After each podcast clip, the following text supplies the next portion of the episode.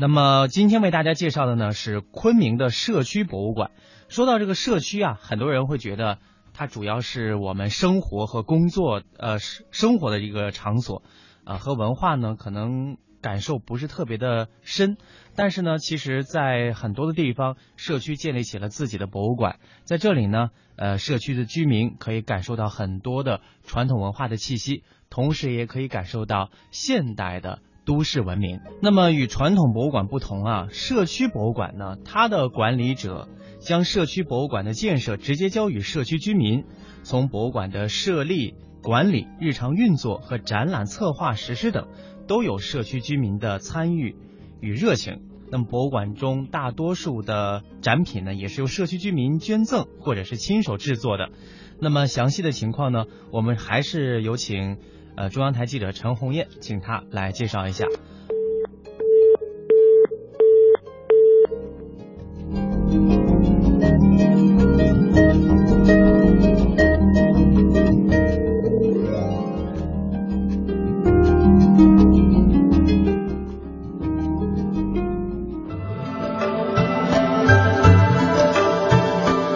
探寻文化渊源，感受文化魅力。中央人民广播电台香港之声，文化之旅。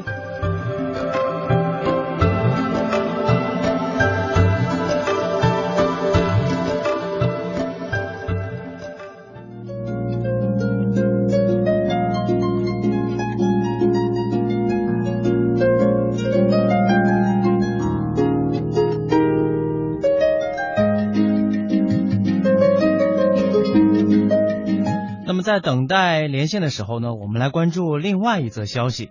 我国数字电影设备研究方面呢，日前取得了新的突破。中国剧目、多维声等拥有自主知识产权并且符合国际标准的设备，在国内影院迅速扩张，并成功的走向海外。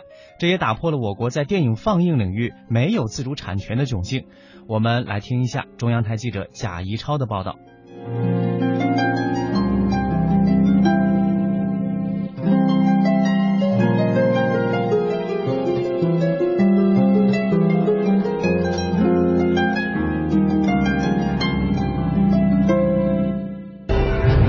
中国剧目第一百家影厅在成都太平洋影城授牌，至此，中国剧目在国内数量已超过一百块。二零一零年，一部 IMAX 版的《阿凡达》让剧目影院第一次引爆眼球。不过，高昂的票价也让不少观众对剧目电影望而却步。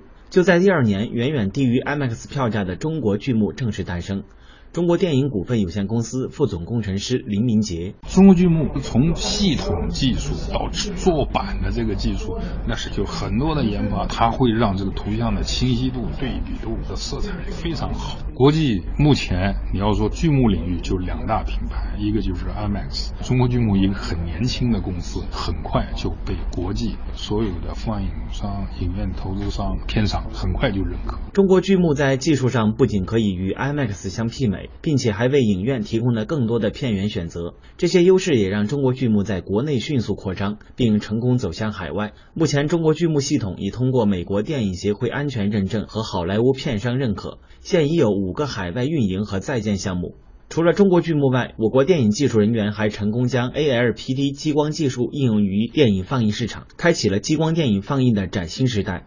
中国多维生也先后登陆美国本土和新加坡市场，这些不仅打破了我国在电影放映领域没有自主产权的窘境，还在诸多技术指标上拥有领先优势。国家新闻出版广电总局电影局副局长毛宇说：“新技术的应用正让电影更具影响力和竞争力。